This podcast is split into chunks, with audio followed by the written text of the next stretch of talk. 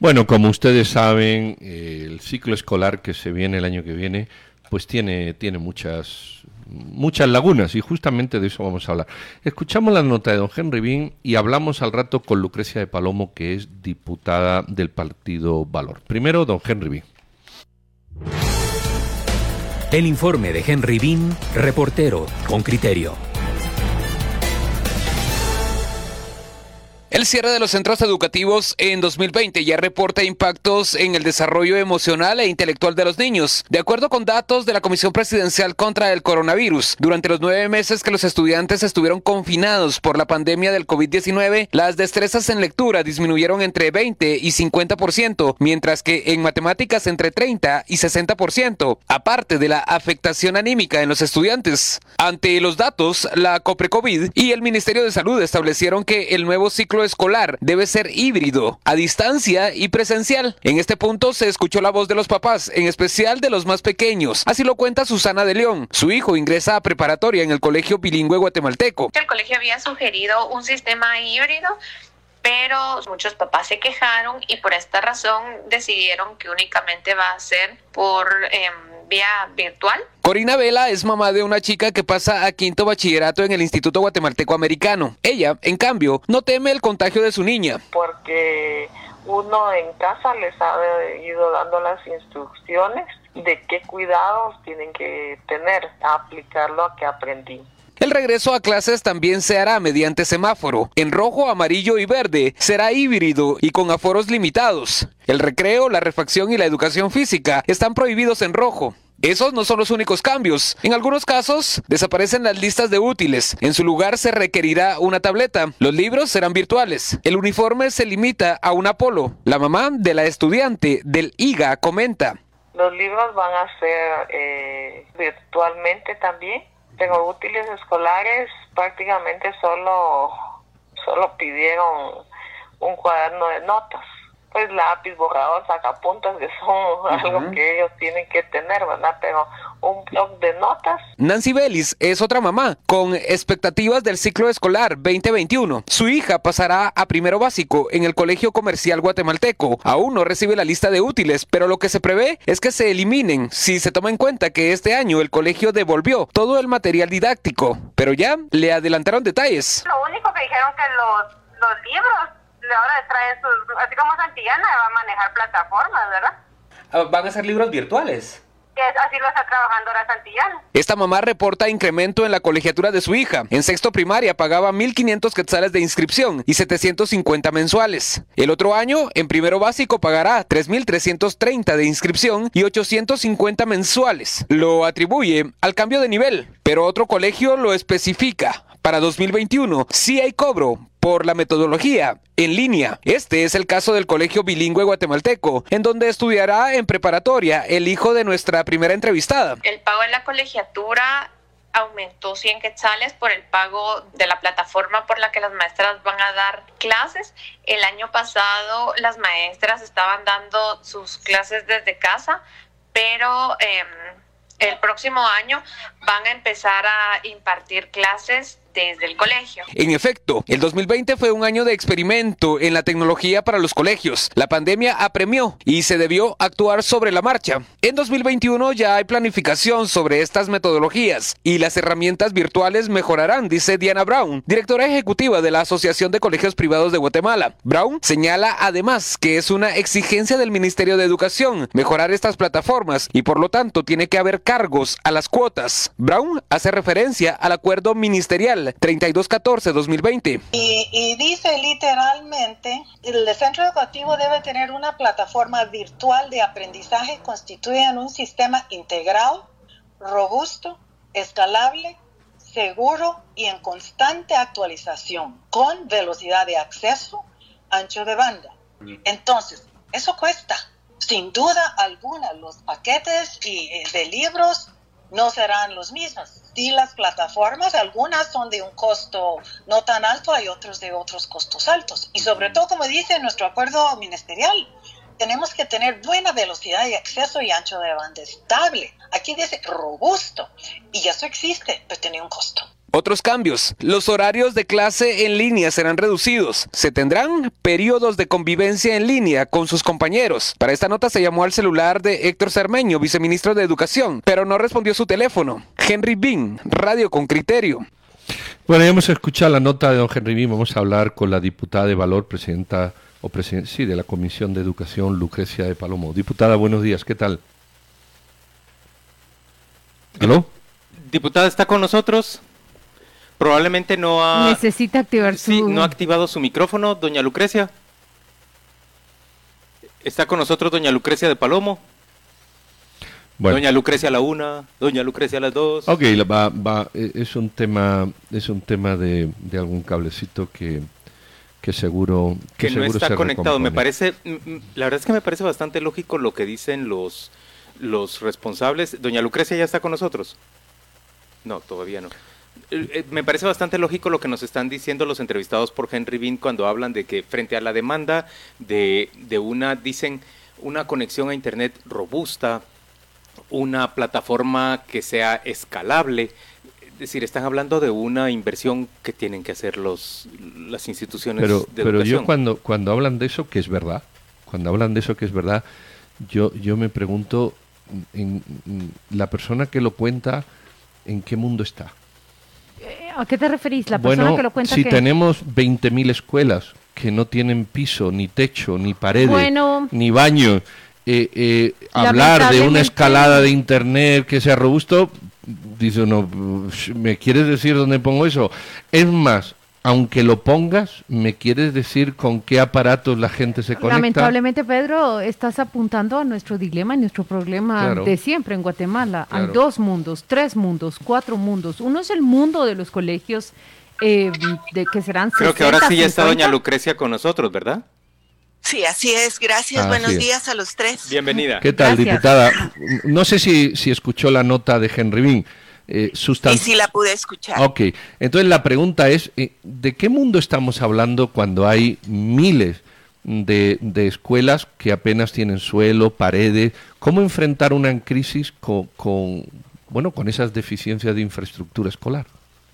Bueno, yo creo que si algo hizo el COVID es poner en evidencia realmente nuestro sistema escolar. El sistema escolar se compone por tres modalidades que son la privada, la pública y la por cooperativa. Cuando entramos a la crisis en marzo, se pudo evidenciar la diferencia entre las tres. Realmente cooperativa trató de hacer bastante y lo hizo. Privado, puedo decirle que en un 90% lo cumplieron. Y realmente lo público, si llegaron al 20% fue mucho. Eh, como bien decía Pedro, escuelas sin agua, hacinamiento, sin techo. Eh, durante este año pude hacer recorrido por diferentes escuelas precisamente para revisar todo lo de COVID y lo único que se puede encontrar es desolación. Con todas las medidas que el ministerio está poniendo, si ellos exigen que se cumpla en las otras dos modalidades, tendrán que cumplirlo en lo propio, pero sí puedo decirle que pasarán años antes de que esos niños puedan regresar a la escuela con los protocolos que se están imponiendo. Hay, una, una cosa que a mí me preocupa mucho y es, eh, yo creo que este año ha sido un año perdido. Bueno, y si no lo queremos perder del todo, porcentual, altamente porcentual perdido. Y me da que el año que viene va a ser igual. Dentro de 10 años, dentro de 8 años, cuando estos muchachos lleguen eh, pues a graduarse, yo creo que va a haber una generación con un déficit de conocimientos bien, bien contundente. Pero claro, eh, dentro de ocho años, el que venga que arree. ¿Usted ve este horizonte tan gris producto de lo, de lo que estamos hablando, de la falta de infraestructura? Bueno, yo lo que miro también, aparte de lo que tú ves, que es real, es la diferencia que va a existir en los mismos ciudadanos guatemaltecos, porque la mayoría de los jóvenes que están en el sistema privado van a tener esos conocimientos, igual que los por cooperativa. Mas, sin embargo, aquellos chicos que por razones obvias no pueden más que optar a una educación pública son los que van a estar rezagados, como ha sucedido en, muchos, muchos años. La educación en este país da, mm, yo te puedo decir que da pena. Eh, estoy hablando más que todo del sistema público. Eh, no, no cuentan ni con lo más mínimo y para poder tener una educación virtual como pretende el ministerio, mm. solo de, de, conexión, los colegios están pagando entre 30 y 40 mil quetzales al mes. Esto quiere decir que, si la empresa eléctrica les corta la luz a las escuelas en enero porque el ministerio no ha pagado, realmente la interconexión no la van a tener nunca, a no ser, como se le ha sugerido al Ministerio de parte de la Comisión de Educación, que se hagan alianzas sobre todo con Guatel, porque ellos tienen la interconexión, más sin embargo, Telgua, perdón, más sin embargo, realmente no usan lo nacional y en eso están ellos eh, perdiendo capacidad de dar a los estudiantes un, nivel de educación superior. 40 mil es la factura mensual, dice la diputada, que un colegio, no sé de qué tamaño, eh, no sé para cuántos alumnos, para cuántos docentes. Para 500 alumnos, Claudia. 40 mil quetzales mensuales. Ahora, lo que quisiera es, si nosotros eh, tuviéramos que resumir en este momento el estado de situación, educación pública, 30 mil escuelas en, en 2020, eh, ¿con qué saldo mm, salimos? Ah, mira, si algo aprendido este año investigando y trabajando el presupuesto de educación es que la mayoría del dinero, porque hay que recordar que el Ministerio de Educación es el que más dinero se lleva de todo el Estado. Más sin embargo, con unos pactos eh, que se han hecho laborales realmente diabólicos, el Ministerio de Educación no tiene para invertir en sus escuelas ni un 2%. Nada. Y esto te estoy hablando de cosas básicas como techo, como pisos, como sanitarios. Realmente el pacto laboral solo en el año pasado, este año en enero se tuvo que ampliar 1.500 millones de quetzales solo para el pacto de los sindicatos de salud y educación. Creo que si no se revisan esos pactos colectivos y ya no se hacen en esa forma abusiva como se han venido haciendo, la educación del país no tiene ni futuro ni, ni en 20 años vamos a poder darle a los estudiantes o a los niños lo que ellos necesitan. Diputada, pero usted y su partido votaron a favor de esos de ese, claro, presupuesto. Claro, es mejor tener un presupuesto que tú puedes revisar y es menor al actual que tener un presupuesto que viene de año a año. Y recuerda que estos pactos colectivos son realmente ya una ley. Si no lo revisa, el, Ejecutivo. Entonces, eh, no queda más que cumplir con la ley. Lo que se tiene que hacer es una revisión de todo esto, pero uno no puede hacer cosas ilegales. Y en los pactos colectivos, desde la época 2009, me parece, que vienen siendo lesivos y leoninos. Esto hay, hay que trabajar con ello. ¿Qué, ¿Qué se hizo desde la Comisión de Educación para subsanar las deficiencias del sistema de las que usted nos habla? Bueno, recuerda que el presupuesto que llega al Congreso llega del Ejecutivo. Lo que hace el Congreso es improbar o aprobar. Y lo que nosotros hicimos sí fue hacer algunos cambios, pero hay otros, como te digo, por ejemplo, un programa que se llama PADEP, que es enviar maestros en servicio a la Universidad de San Carlos, que es carísimo, se le sugirió al Ministerio de Educación que sacara licitación con otras universidades, porque lo que le cuesta al Ministerio de Educación pagarle a la Universidad Nacional por cinco mil maestros es eh, de verdad es un robo. Eh, diputada, prácticamente cuando uno habla con cualquier diputado es consciente de, vamos a decir, de, lo que usted ha manifestado en relación con los, con los pactos sindicales. Ahora, la, la, pregunta que yo hago es, en la Comisión de Educación que usted está, o en el Congreso, ¿hay una voluntad política de los partidos de decir, oye, hagamos una norma donde cualquier incremento a, a un ministerio, sobre todo al Ministerio de Educación, está bien que un 20%, por poner un ejemplo, vaya para mejoras salariales, pero cualquier incremento que tenga el ministerio, un 30% vaya para mejorar infraestructura, un 20% para mejorar, es decir, haya un, reparto porcentual del que no nos podamos salir. en, los, eh, en lo que se trabajó de los presupuestos de COVID, se dejaron 100 millones de quetzales para mejora de infraestructura de escuelas. Y la Comisión de Educación ha trabajado a la mano del, del Ministerio de, del CIB precisamente porque hemos estado viendo lo que es la reparación de escuelas. Hay escuelas que desde el año 1960 nunca habían sido remodeladas y que la remodelación cuesta entre 4 y 5 millones de quetzales. Pero ahí se está trabajando. El Congreso ha estado muy preocupado de la, de la forma en que se gasta el dinero del Ministerio de Educación de cómo se hacen las normas, porque estos protocolos que, que, están ahorita ya vigentes fueron hechos en un escritorio. Jamás visitaron las escuelas ni se pusieron a pensar en todo lo que un director va a tener que hacer o los padres de familia.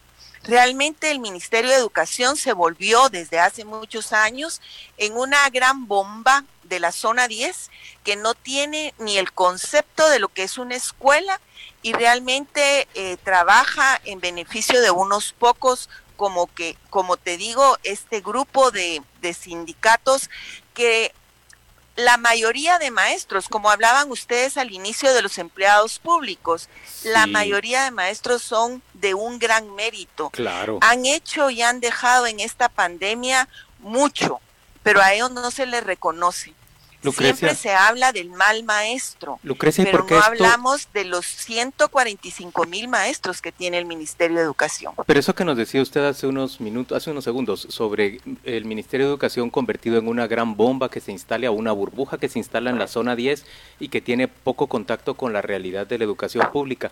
¿Por qué eso no se discute en el Congreso, no se lleva a la ministra y no se le, yo voy a usar el término interpela, pero no necesariamente tiene que ser el ejercicio de la interpelación, quiero decir solo como verbo ¿por qué no se le, se le cuestiona y se le discute al Ejecutivo? Queremos otra forma de educación. Y, déjeme plantear un, puntito último.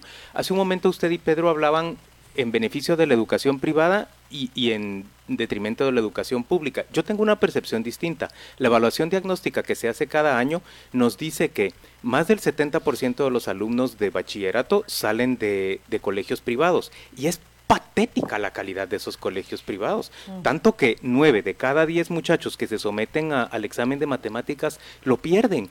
Y seis de cada diez que se someten al examen de comprensión de lectura también lo pierden. Y son colegios privados.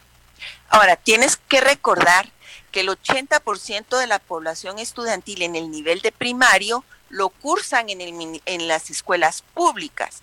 Lo que sucede es que el ministerio no tiene la capacidad de seguir con esos estudiantes en el nivel medio porque no existen institutos para ellos.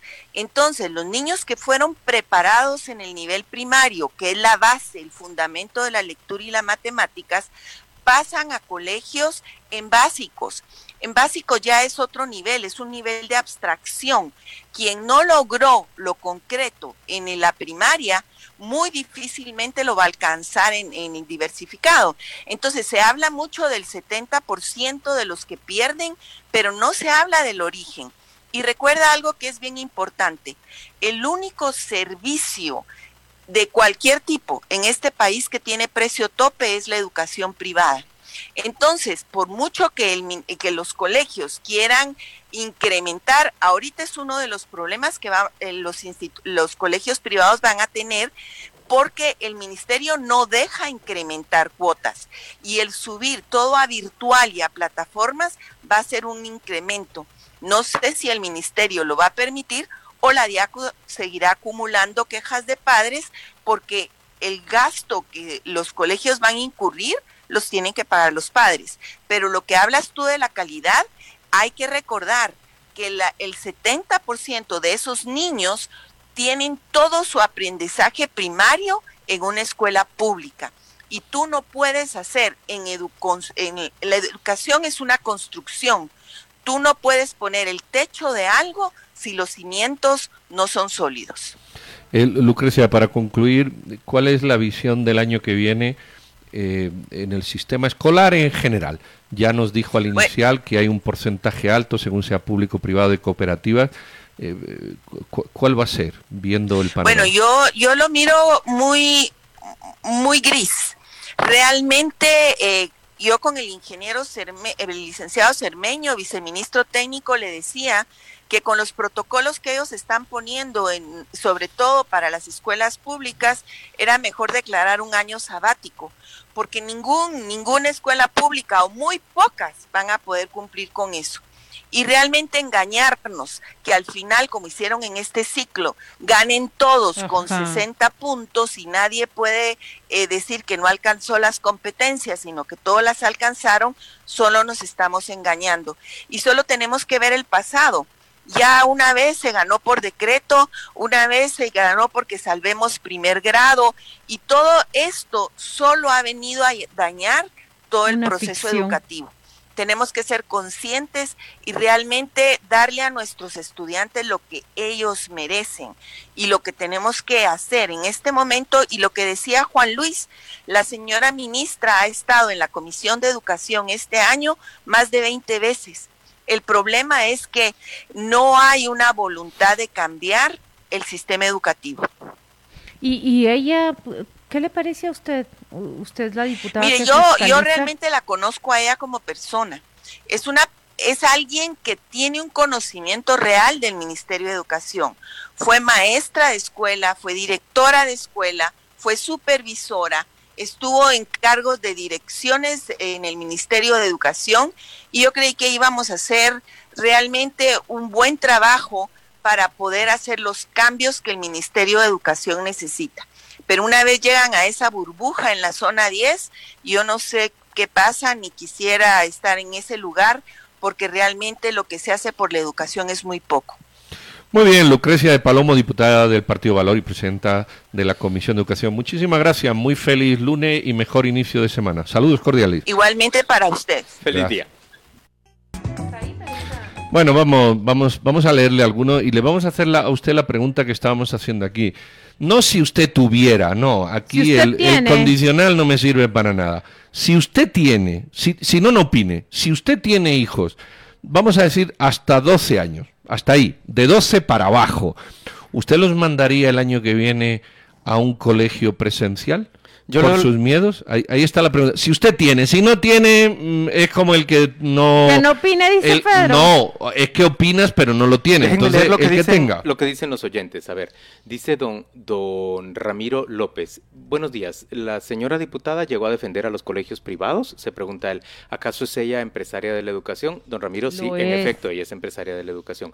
Carolina Reyes... Pues perdón, pero no vino a defender los colegios bueno, privados. Bueno, pero es lo que él piensa. No, pero, pero como él lo está preguntando y tú le dices que sí es empresario, le contesto al otro. Ella no ha defendido ningún tipo de colegio. Dice Carolina Reyes, me da la impresión que la, de la diputada está defendiendo a capa y espada lo privado. Mis hijas han estudiado su educación primaria en colegio privado y es muy mala, de verdad. Aquí Así que no se laven las manos con lo público, diputada, dice Carolina Reyes. Pero ah, ahí hay otra, otra cosa que contestar, Juan Luis. Yo cuando un padre de familia dice, mis hijas han estudiado en un colegio y le ha ido muy mal, mi pregunta es, ¿y por qué no las ha cambiado usted? Yo estoy de acuerdo con usted, Carolina, pienso, pienso igual que es que mira, Pedro, es muy... Leer otro poquito de, oyentes, dice Anaite Herrera, qué pena que los que tienen poder para mejorar la educación pública estén a favor de la educación privada. Así no vamos a mejorar como país, dice Anaite Herrera. Hay que rescatar, hay que rescatar la calidad de la educación eh, de la educación pública, porque si estamos atenidos a que están todos esos colegios privados, pero luego vemos su desempeño en las pruebas de, de diagnóstico, o sea, ¿qué tipo de trabajadores tenemos? ¿Qué tipo de capital humano tiene Guatemala para ofrecer a la hora de entrar a competir por la famosa inversión extranjera? Oye, no colocando en esos términos, pero también de desarrollo humano. Julio Toledo dice ojo que la educación privada tampoco es la mejor, no son muchos los colegios buenos, los alumnos no llegan preparados. José Luis Jacks dice, porque la diputada no pidió, ¿por qué la diputada no pidió que el seguro se utilizara para remodelar las escuelas? Y ahora se queja, dice él, pero no hizo nada. A, mí me, llama la atención, ¿cuántos de ustedes han estudiado en escuela pública? Yo no, yo no Tú no, tú tampoco. Y, y, y, a mí de los oyentes que dicen, no, es que la escuela privada no sirve, pero todos han estudiado en escuela privada. ¿Qué pasa? ¿Han estudiado en la buena y están criticando la mala? ¿Pero cuál es el punto? ¿Que no podemos hablar de la pública porque no hemos estudiado? No, que hay que diferenciar dos tipos de educación. La educación pública y la educación privada. Y por fomentar una no hay que destruir la otra. Esa es la clave. Un país se desarrolla en lo público y en lo privado y hay que intentar que haya una competencia que sea tan buena que lo que sea mejor destaque. Eso puede sonar Lo que sea mejor. Porque da la casualidad de que los que estamos hablando aquí, el único que parece que estudia en escuela pública ha sido yo. Eso puede sonar muy bien en la teoría, pero sabemos que en la práctica en Guatemala eso no se ha cumplido. Mira, mis padres son fruto de la educación pública, pero mis padres hablan de la educación pública en una era dorada, que no es lo que se tiene ahora. Y por el otro lado, decir, bueno, que, eh, o sea, promover que compitan ¿Quién controla la calidad de esos colegios de garage, Pedro? Pero escucha, ¿Quién no, controla no, es la que calidad de los colegios de garage? Si ya descalifica, colegio de garage es el 90% de las escuelas públicas, Claudia. Esos son colegios de garage. creo que estamos Discúlpame, los términos. Cuando no, Las cuando tú vas a una no cobran lo que cobran los colegios de garage. No, es que no estamos hablando de cobrar, no me vayas cambiando de tema. Tú estás hablando de colegios de garage. Y colegios de garage son el 90% de las escuelas públicas, que no tienen suelo, que no tienen techo, que no tienen... Esos son colegios de garage. ¿Sabes cuál es la diferencia? La diferencia es que cuando tú, cuando tú tienes 500 pesos, por poner una cifra, puedes elegir entre 14 opciones, o 13 o 15. Cuando tú no tienes nada, no puedes elegir. Ese es el punto. En realidad lo que hace falta aquí es ver que la educación es un servicio estratégico de país. Miren, yo, yo coloqué en un tuit esta afirmación de la diputada de Palomo sobre, dice, el único precio tope en el país, perdón, el único servicio que tiene precio tope en el país es la educación privada, dice ella. Y le contesta Alejandro Balcells, sí, pero tiene exención de impuestos. Eh, pero es que rápidamente, ya estamos y rápidamente se establece esa discusión. pero ¿qué tiene que ver la sanción de impuestos? Rápidamente se establece esa discusión. Diego de León le contesta de qué manera se relaciona una cosa con la otra. Pregunto porque aunque el precio tope es alto, solo aplica para los colegios de mayor alta, de, de mayor gama, supongo que. Yo cuando hablan de la exención de impuestos me hace gracia. Eh, pues pon, pon, ponle 12% de IVA y pagará 12% más. ¿Cuál es el problema? Todo el sistema educativo nacional tiene exención de impuestos. Igual que las iglesias. ¿Podemos ponerle impuestos? Por supuesto, no hay ningún problema. Saldrá más caro y punto. ¿Cuál es el Oyente problema? con criterio aparece aquí. Estudié mi primaria en la escuela y fue excelente. Del 85 al 90. Defiendo la educación pública. Por supuesto, hay que rescatarles un servicio estratégico del país. Yo estudié en Retauleu mi, mi primaria y debo, y debo decir que eh, el mío era un colegio parroquial en aquella época era el único colegio privado en, en el pueblo. Se disputaba en términos académicos con escuelas primarias, había una especialmente, la escuela de aplicación número 6 en Retaluleu. Era nuestro competidor permanente y nos ganaban con una gran frecuencia en todo lo académico. había, una competencia real. Y entiendo que el Limbo en Shela era, eh, digamos, el, gran instituto de la región de Occidente y de la Boca Costa, ¿no? Sí, claro. pues a ver qué pasó, porque efectivamente... Ha habido una degradación del sistema. Los que, los que tienen más años sí que hablan de, de un sistema educativo muy distinto y mucho más acucioso de... Son los noventas, son los noventas. Vámonos, vámonos a corte porque vamos ah, a regresar... contestó un oyente de, de, de, hijos de 10 y 13 años, ella es Ingrid y dice, yo tengo dos hijas, 10 y 13 años, sí las mandaría. También estoy de acuerdo de que la educación privada en nuestro caso se medio adaptó. Mis hijas recibían dos clases, dos horas al día en promedio por Zoom. Lo demás era autodidacta, dicen ellos, en, eh, dice Ingrid. En algunos casos era difícil recibir respuesta a las dudas que enviaban las niñas por correo, por correo, perdón. Em, hay, muchas más respuestas. El tema de la educación pública y la educación privada está suscitando... ¿En qué tiene razón Lucrecia de Palomo? ¿Quieren que les diga? ¿En qué? En los 134 mil maestros que dijo ella, y, y eso lo conoce.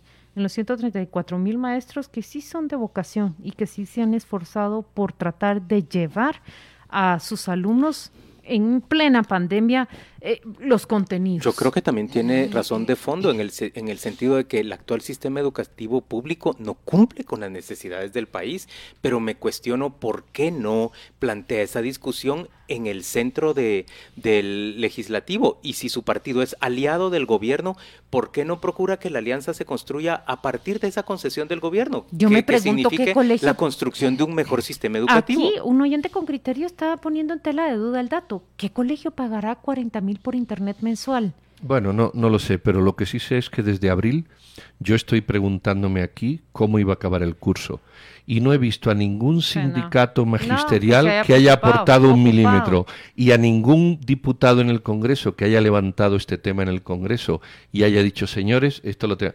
Ninguno. ¿Y sabe por qué? Porque ninguno está dispuesto a confrontar a un sindicato chantajista. Y eso en el fondo, en el fondo del fondo, es lo que subyace en esta discusión. Aquí hay un, un, un acuerdo silencioso entre quienes callan porque no quieren confrontar y quienes reciben beneficio. ¿Sabe usted una cosa? Nos apostamos algo desde ya, desde ya. Nos apostamos algo de que hay incremento del sindicato de magisterio para el año que viene.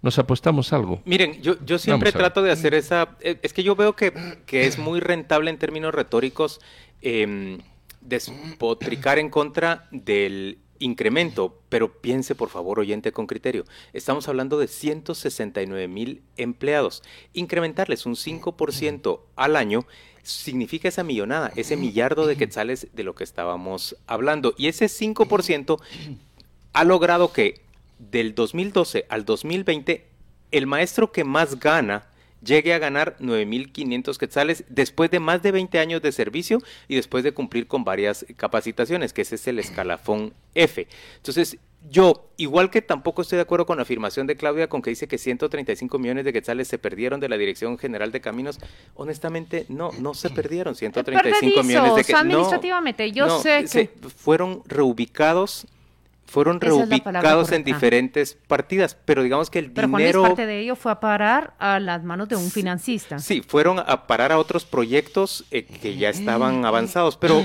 pero creo que hay que hablar con, con precisión, porque como les digo, en términos retóricos es, es bien rentable. Em, eh, Confirmado el ministro de Comunicaciones. Claro, y en, y en, términos, en términos prácticos también, porque en un sistema educativo el dinero no va a educar a los muchachos porque la infraestructura no existe, ni física ni virtual, sino que va a los bolsillos de un montón de maestros que son metidos todos los años porque el sindicato fuerza la contratación. Entonces es un sistema absolutamente inútil, que sí paga los salarios, pero no sirve absolutamente para nada. No me voy a hacer la víctima acá, pero cuando encienden la luz roja, eh, los dos compañeros míos contraargumentaron contra, Entonces vamos contra argumentos que yo dije, pero ah, ve, ya está la luz roja. Simplemente voy a decir lo siguiente, tiene razón Juan Luis, hay que hablar con precisión. Fue la reubicación de 135 millones, de los cuales 15 o 30 fueron a parar a manos de financistas. Por ende, confirmado el ministro de Comunicaciones, entendiendo el argumento de Juan Luis, no, no lo toquen, lávense las manos y la boca y digan las palabras precisas.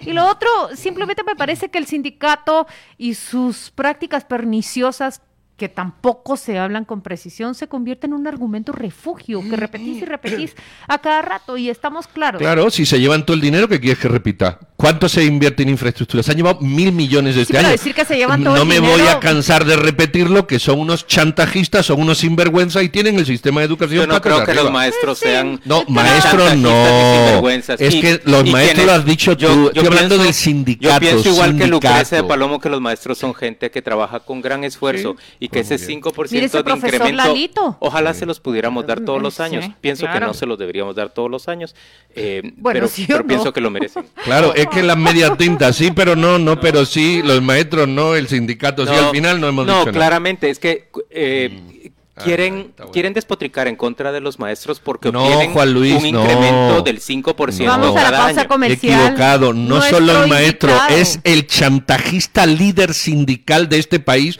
fíjate, te lo voy a dar por nombre, que se llama Jovial Acevedo, no son los maestros. Elegido por los maestros cada año para que les tramiten. Exacto, para que chantajeen al Estado y eso nos tiene al país patas él arriba. sirve bien a su base y los sindicatos tienen que ser parte de un diálogo nacional. Miren, estamos sobre el corte y nuestro invitado del pues siguiente segmento ya nos está esperando. Vamos a hablar del centro de gobierno. Usted oyente con criterio, eh, ¿qué piensa? Fue clausurado. ¿Es la gran concesión del presidente? Eh, ¿Cómo lo evalúa? Ya está listo nuestro invitado. Vamos a la pausa y volvemos con ese tema.